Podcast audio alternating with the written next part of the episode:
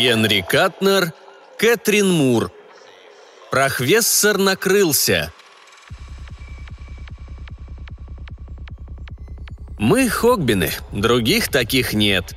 Чудак-прохвессор из большого города мог бы это знать. Но он разлетелся к нам незвано, так что теперь, по-моему, пусть пеняет на себя. В Кентукки вежливые люди занимаются своими делами и не суют нос, куда их не просят. Так вот, когда мы шугали братьев Хейли самодельным ружьем, до сих пор не поймем, как оно стреляет. Тогда все и началось. С Райфа Хейли. Он крутился возле сарая, да вынюхивал, чем там пахнет. В окон норовил поглядеть на крошку Сэма. После Рейфа пустил слух, будто у крошки Сэма три головы.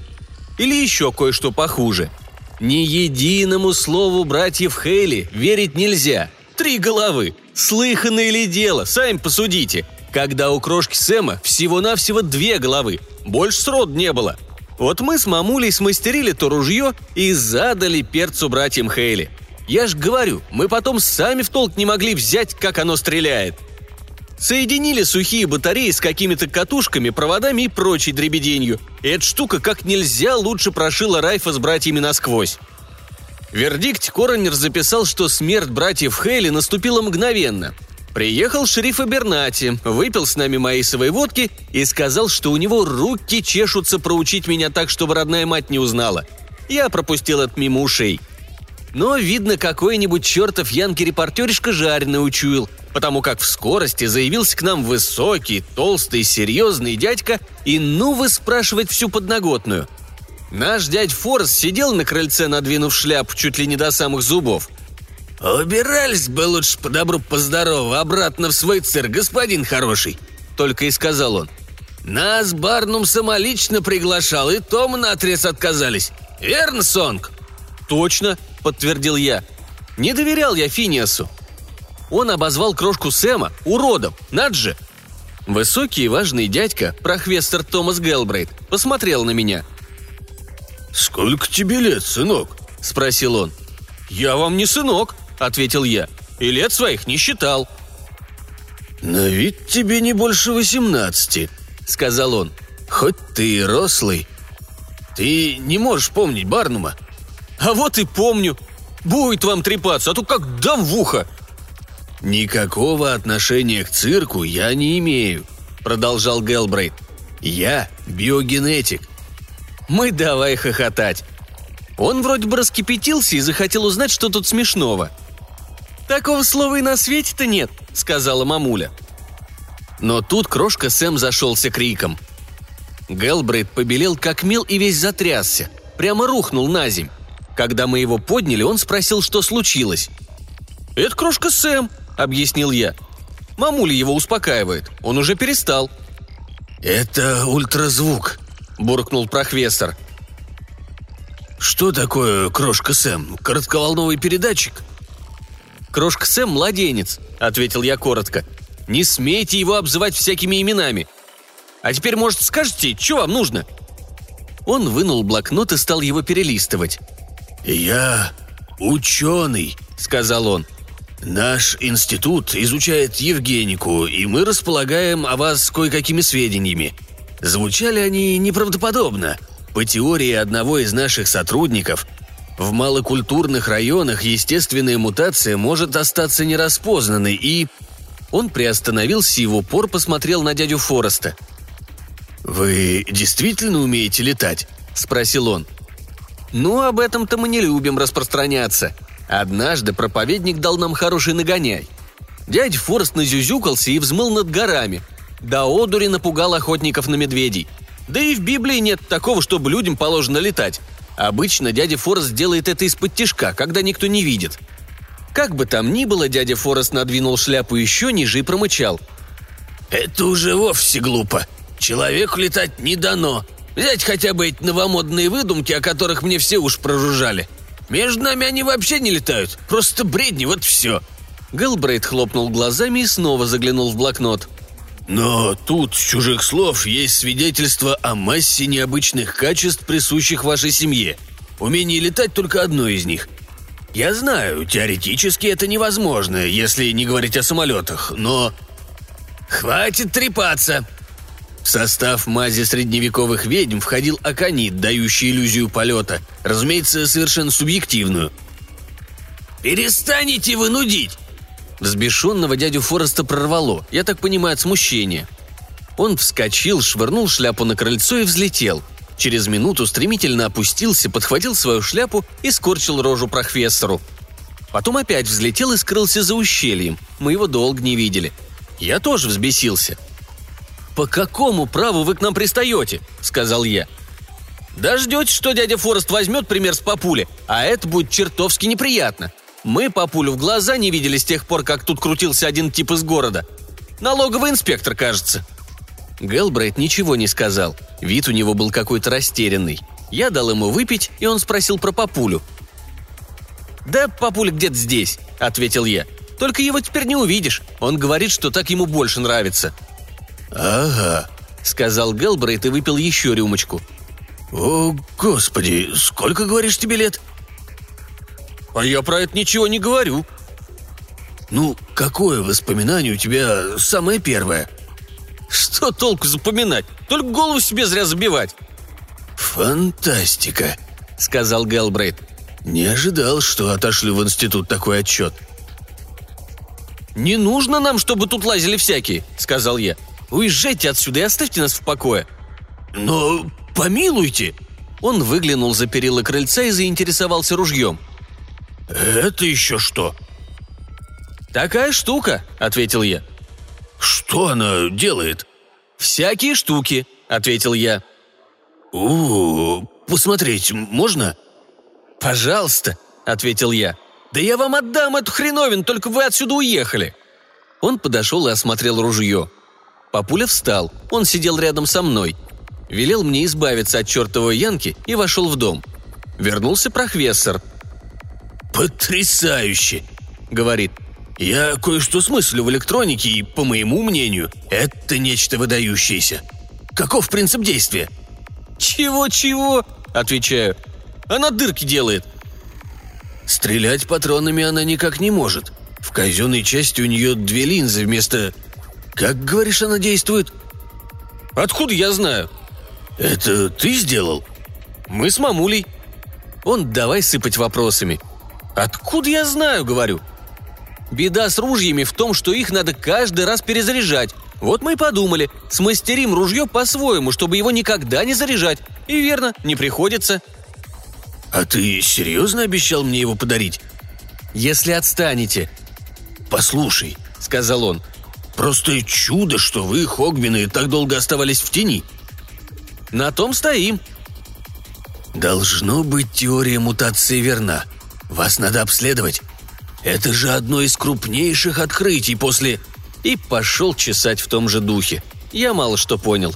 В конце концов, я решил, что есть только два выхода, а после слов шерифа и Бернати мне не хотелось убивать, пока шерифа в гнев не остынет. Не люблю скандалов. «Допустим, я поеду с вами в Нью-Йорк, раз уж вам так хочется», — сказал я. «Оставите вы мою семью в покое?» Он вроде бы пообещал, правда нехотя, но все же уступил и забожился — я пригрозил, что иначе разбужу крошку Сэма. Он, конечно, хотел повидать крошку Сэма, но я объяснил, что это все равно без толку. Как ни верти, не может крошка Сэм поехать в Нью-Йорк. Он лежит в цистерне, без нее ему становится худо. Вообще, профессор остался мною доволен и уехал, когда я пообещал встретиться с ним на утро в городке. Но все же на душе у меня, по правде сказать, было паскудно – мне не доводилось еще ночевать под чужой крышей после той заварушки в Старом Свете, когда нам пришлось в темпе уносить ноги. Мы тогда, помню, переехали в Голландию. Мамуля всегда была неравнодушна к человеку, который помог нам выбраться из Лондона. В его честь дала имя крошки Сэму. А фамилию того человека я уж позабыл. Не то Гвин, не то Стюарт, не то Пипин. У меня в голове все путается, когда я вспоминаю то, что было до войны севера с югом. Вечер прошел, как всегда, нудно – Папуля, конечно, сидел невидимый, и мамуля все злилась, подозревая, что он тянет Маисовой больше, чем положено. Но потом сменила гнев на милость и налила ему настоящего виски. Все наказывало мне вести себя прилично. «Этот профессор ужас до чего умный», — сказала мамуля. «Все профессора такие. не морочь ему голову, будь паинькой, а не то я тебе покажу, где раки зимуют». «Буду паинькой, мамуля», — ответил я. Папуля дал мне затрещину, что с его стороны было нечестно, ведь я-то его не мог видеть. «Это чтоб ты лучше запомнил», — сказал он. «Мы люди простые», — ворчал дядя Форест. «И нечего прыгать выше головы. Никогда это к добру не приводит». «Я не пробовал, честно», — сказал я. «Только я так считаю». «Не наделай бед», — пригрозила мамуля, и тут мы услышали, как в мезонине дедуля заворочился. Порой дедуля не двигался неделями, но в тот вечер он был прямо-таки живчик. Мы, само собой, поднялись узнать, чего он хочет.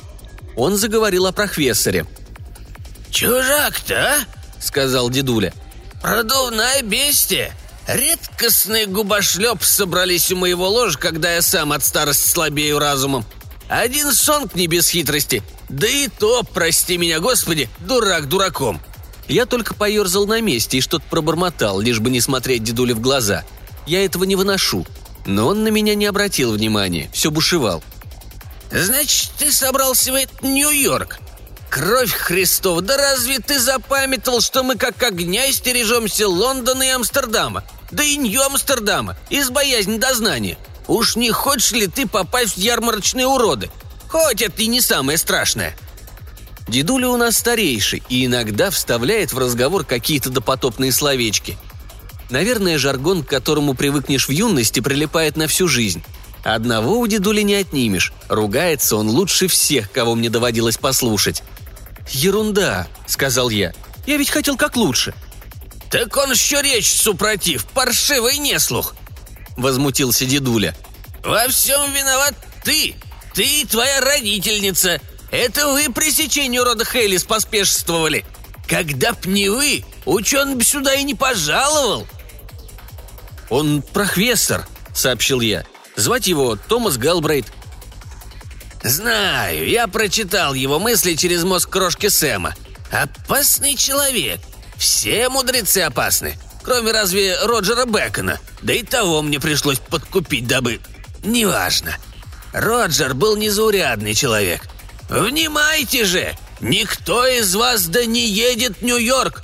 Стоит нам только покинуть сию тихую заводь, стоит кому-то нами заинтересоваться, и мы пропали.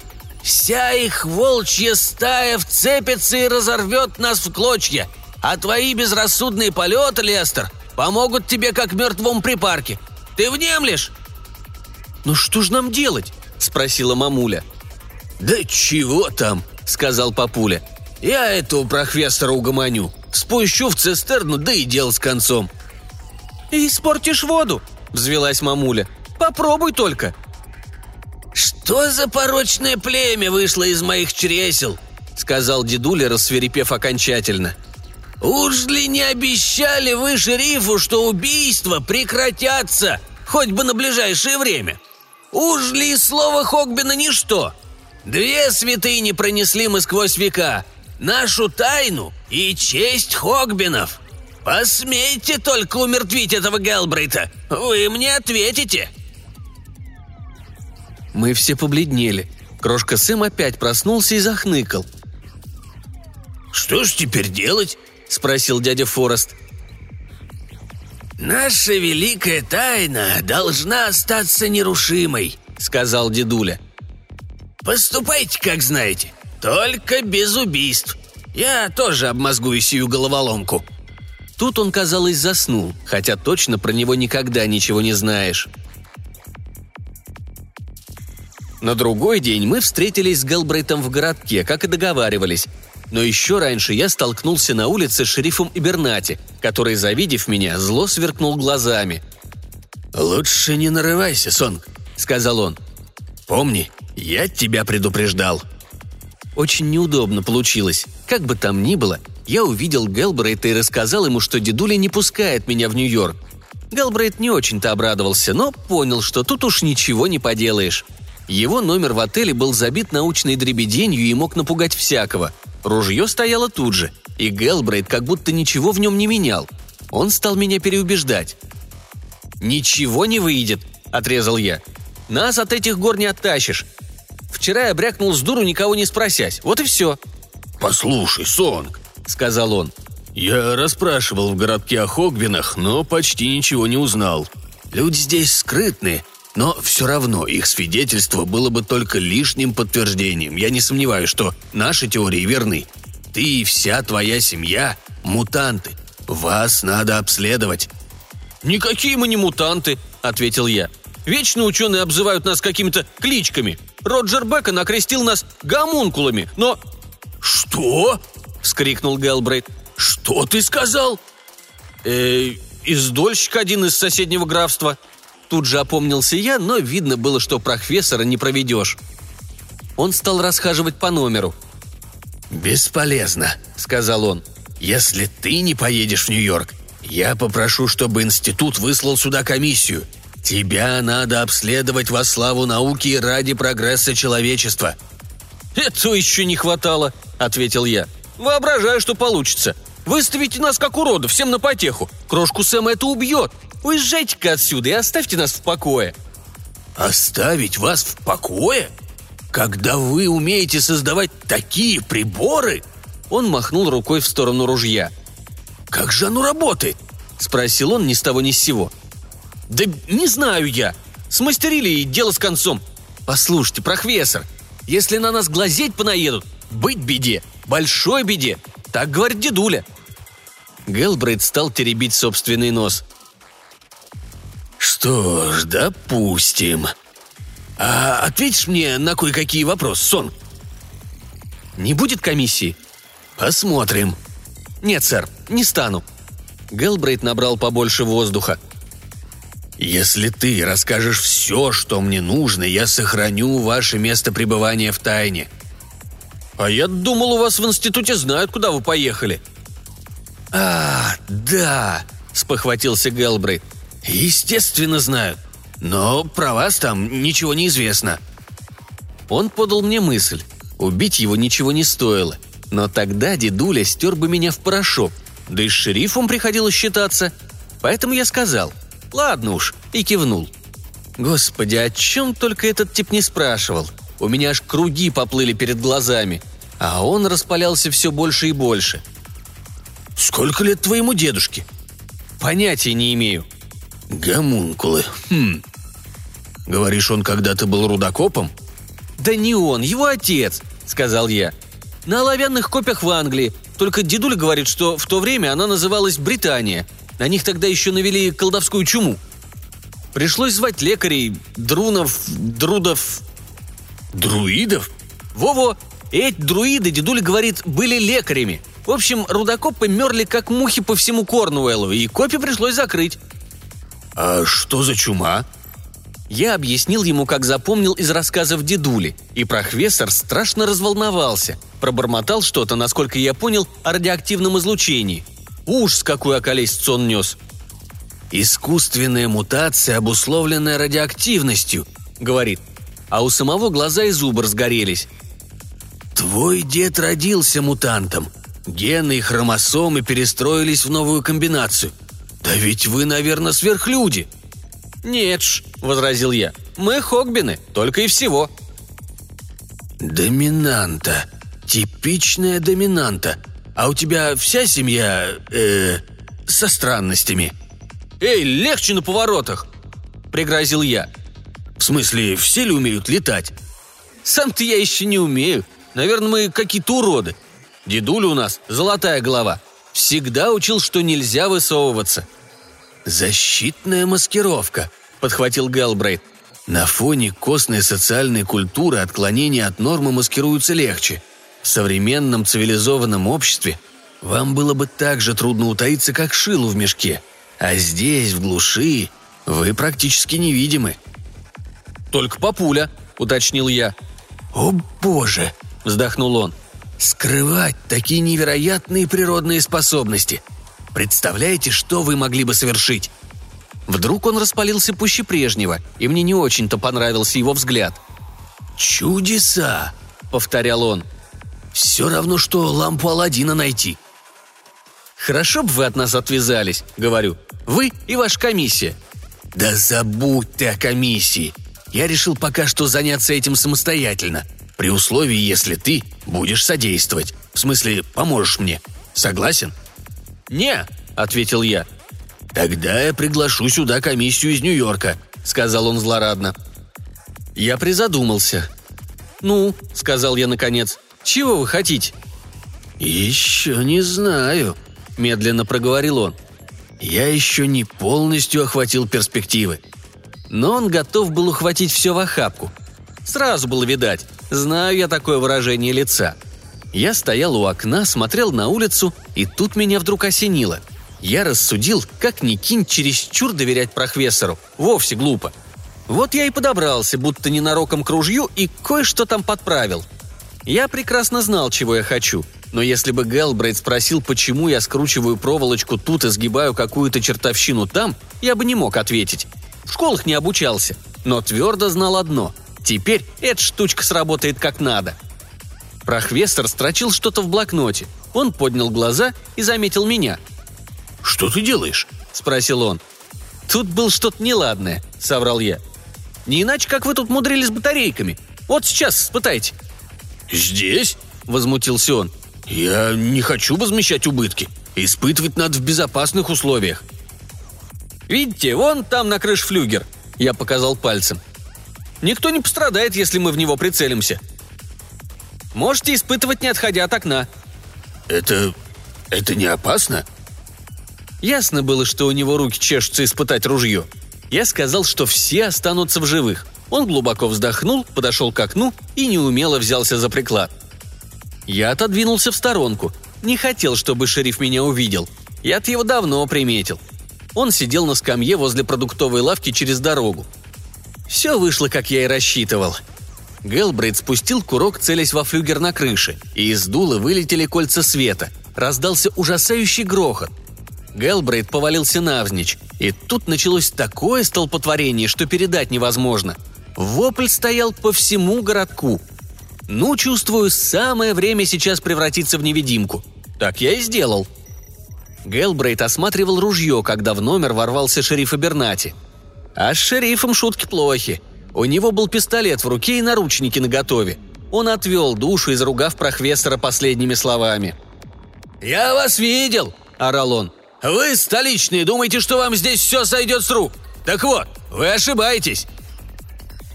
«Сонг!» – вскричал Гелбрейт, озираясь по сторонам, но меня он, конечно, увидеть не мог. Тут они сцепились. Шериф Абернати видел, как Гелбрейт стрелял из ружья, а шерифу палец в рот не клади. Он поволок Гелбрейта по улице, а я, неслышно ступая, двинулся следом.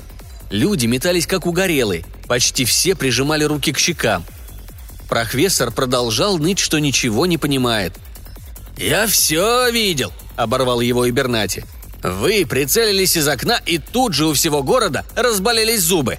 Посмейте только еще раз сказать, будто вы не понимаете».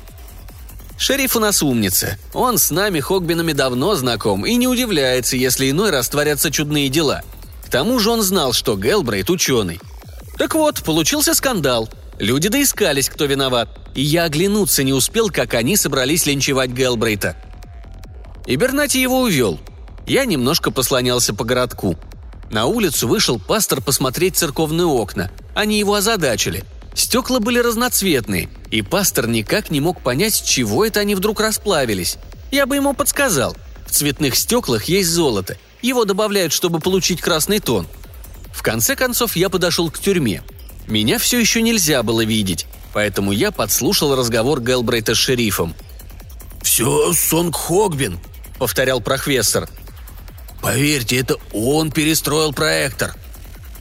«Я вас видел», — отвечал Ибернати. «Вы все сделали сами». «Ой!» — он схватился рукой за челюсть. «Прекратите-ка, да поживее! Толпа настроена серьезно. В городе половина людей сходит с ума от зубной боли. Видно, у половины городских в зубах были золотые пломбы. То, что сказал на это Гелбрейт, меня не очень-то удивило. «Я ожидаю прибытия комиссии из Нью-Йорка. Сегодня же вечером позвоню в институт. Там за меня поручатся». Значит, он всю дорогу собирался нас продать. Я как чувствовал, что у него на уме. «Вы избавите меня от зубной боли. И всех остальных тоже. А не то я открою дверь и впущу линчевателей». – простонал шериф. И ушел прикладывать к щеке пузырь со льдом. Я прокрался обратно в коридор и стал шуметь, чтобы Галбрейт услыхал. Я подождал, пока он не кончит ругать меня на все корки, напустил на себя глупый вид. «Видно, я маху дал», — говорю. «Но могу все исправить». «Да ты уж наисправлял достаточно». Тут он остановился. «Погоди, как ты сказал? Ты можешь вылечить эту... Что это?» «Я осмотрел ружье», — говорю. «Кажется, я знаю, где напорол. Оно теперь настроено на золото, и все золото в городе испускает тепловые лучи или что-то в этом роде». «Наведенная избирательная радиоактивность», — пробормотал Гелбрейт очередную бессмыслицу. «Слушай, вся эта толпа, у вас когда-нибудь линчуют?» «Не чаще раза-двух в год», — успокоил я. «Эти два раза уже позади. Так что годовую норму мы выполнили. Жаль, что я не могу переправить вас к нам домой. Мы бы вас запросто спрятали». «Ты бы лучше что-нибудь предпринял», — говорит. «А не то я вызову из Нью-Йорка комиссию. Ведь тебе это не очень-то по вкусу, а?» Никогда я не видел, чтобы человек с честным лицом так нагло врал в глаза. «Дело верное», — говорю. «Я подкручу эту штуковину так, что она в два счета погасит лучи. Только я не хочу, чтобы люди связывали нас, Хогбинов, с этим делом. Мы любим жить спокойно. Вот что, давайте я пойду в ваш отель и налажу все как следует, а потом вы соберете тех, кто мается с зубами, и спустите курок». «Но... да, но...» Он боялся, как бы не вышло еще хуже, но я его уговорил. На улице бесновалась толпа, так что долго уговаривать не пришлось. В конце концов, я плюнул и ушел, но вернулся невидимый и подслушал, как Гелбрейт уславливается шерифом. Они между собой поладили. Все, у кого болят зубы, соберутся и рассядутся в мэрии. Потом Ибернати приведет профессора с ружьем и попробует всех вылечить. «Прекратится зубная боль?» – настаивал шериф. «Точно?» «Я вполне уверен, что прекратится». Ибернати уловил его нерешительность. «Тогда уж лучше испробуйте сначала на мне. Я вам не доверяю». Видно, никто никому не доверял. Я прогулялся до отеля и кое-что изменил в ружье. И тут я попал в переплет. Моя невидимость истощилась. Вот ведь как скверно быть подростком. Когда я стану на сотню-другую лет постарше, то буду оставаться невидимым, сколько влезет. Но пока я еще не очень-то освоился. Главное, теперь я не мог обойтись без помощи, потому что должен был сделать одно дело, за которое никак нельзя браться у всех на глазах. Я поднялся на крышу и мысленно окликнул крошку Сэма. Когда настроился на его мозг, попросил вызвать папулю и дядю Фореста. Немного погодя, с неба спустился дядя Форест. Летел он тяжело, потому что нес папулю. Папуля ругался. Они на силу увернулись от коршуна – «Зато никто нас не видел», — утешал его дядя Форест. «По-моему». «У городских сегодня своих хлопот полон рот», — ответил я. «Мне нужна помощь. Профессор обещал одно, а сам затевает напустить сюда комиссию и всех нас обследовать». «В таком случае ничего не поделаешь», — сказал папуля. «Нельзя же кокнуть этого типа. Дедуль запретил». Тогда я сообщил им свой план. Папуль невидимый, ему все это будет легче легкого. Потому мы провертели в крыше дырку, чтобы подсматривать, и заглянули в номер Гэлбрейта. И как раз вовремя. Шериф уже стоял там с пистолетом в руке, так он ждал. А профессор, позеленев, наводил на Ибернате ружье. Все произошло без сучка, без задоринки. Гэлбрейт спустил курок, из дула выскочило пурпурное кольцо света, и все. Да еще шериф открыл рот и сглотнул слюну. «Ваш правда, зуб не болит», Гелбрейт обливался потом, но делал вид, что все идет по плану. «Конечно, действует», — сказал он. «Естественно, я же говорил». «Идемте в мэрию, вас ждут. Советую вылечить всех, иначе вам не поздоровится». Они ушли. Папуля тайком двинулся за ними, а дядя Форест подхватил меня и полетел следом, держась поближе к крышам, чтобы нас не заметили. Вскоре мы расположились у одного из окон мэрии и стали наблюдать. Таких страстей я еще не видел, если не считать лондонской чумы. Зал был битком набит. Люди катались от боли, стонали и выли. Вошел и Бернати с профессором. Профессор нес ружье. И все завопили еще громче. Гелбрейт установил ружье на сцене дулом к публике. Шериф снова вытащил пистолет. велел всем замолчать и обещал, что сейчас у всех зубная боль пройдет. Я папуль ясно дел не видел, но знал, что он на сцене. С ружьем творилось что-то немыслимое. Никто не замечал, кроме меня, но я следил внимательно. Папуля, конечно, невидимый, вносил кое-какие поправки. Я ему все объяснил, но он и сам не хуже меня понимал, что к чему. И вот он скоренько наладил ружье как надо. И что потом было? Конец света. Гэлбрейт прицелился, спустил курок, из ружья вылетели кольца света, на этот раз желтые. Я попросил папулю выбрать такую дальность, чтобы за пределами мэрии никого не задело. Но внутри... Что ж, зубная боль-то у них прошла. Ведь не может человек страдать от золотой пломбы, если никакой пломбы у него и в помине нет. Теперь ружье было налажено так, что действовало на все неживое. Дальность папуля выбрал точка в точку. В миг исчезли стулья и часть люстры. Публика сбилась в кучу, поэтому ей худо пришлось. У колченогого Джеффа пропала не только деревянная нога, но и стеклянный глаз. У кого были вставные зубы, ни одного не осталось. Многих словно наголо обрили. И платья ни на ком я не видел. Ботинки ведь не живые, как и брюки, рубашки, юбки. В два счета все в зале оказались в чем мать родила. Но это уже пустяк. Зубы-то у них перестали болеть, верно? Часом позже мы сидели дома, все кроме дяди Фореста. Как вдруг открывается дверь и входит дядя Форест, а за ним, шатаясь, прохвессор. Вид у Гэлбрейта был самый жалкий. Он опустился на пол, тяжело, с хрипом дыша и тревожно поглядывая на дверь. «Занятная история», — сказал дядя Лис. «Лечу это я над окраиной городка, и вдруг вижу. Бежит прохвессор, а за ним целая толпа, и все замотаны в простыни, вот я его и прихватил, доставил сюда, как ему хотелось». И мне подмигнул. «Ох!» – простонал Гелбрейт. «Ах! Они сюда идут?» Мамуля подошла к двери. «Вон сколько факелов лезут в гору!» – сообщила она. «Не к добру это!» Прохвессор свирепо глянул на меня. «Ты говорил, что можешь меня спрятать. Так вот теперь прячь. Все из-за тебя». «Чушь!» – говорю. «Прячь, иначе пожалеешь!» – завизжал Гелбрей. «Я... я вызову сюда комиссию!» «Ну вот что», – сказал я. «Если мы вас укроем, обещайте забыть о комиссии и оставить нас в покое». Прохвессор пообещал. «Минуточку», – сказал я и поднялся в мезонин к дедуле. Он не спал. «Как, дедуля?» – спросил я. Секунду он прислушивался к крошке Сэму. «Прохвост лукает», — сказал он вскоре желает все вызвать ту шелудивую комиссию, вопреки всем своим посулам. Может, не стоит его прятать? «Нет, от чего же?» — сказал дедуля. «Хогбины дали слово больше не убивать. А укрыть беглеца от преследователей, прав же, дел благое». Может быть, он подмигнул. Дедуль не разберешь. Я спустился по лестнице. Гелбрейт стоял у двери, смотрел, как в гору взбираются факелы. Он в меня так и вцепился. «Сонг, если ты меня не спрячешь...» «Спрячу», — ответил я. «Шли». Отвели мы его в подвал. Когда к нам ворвалась толпа во главе с шерифом Абернати, мы прикинулись простаками. Позволили перерыть весь дом. Крошка Сэм и дедуля на время стали невидимыми, их никто не заметил. И, само собой, толпа не нашла никаких следов Гелбрейта. Мы его хорошо укрыли, как и обещали – с тех пор прошло несколько лет.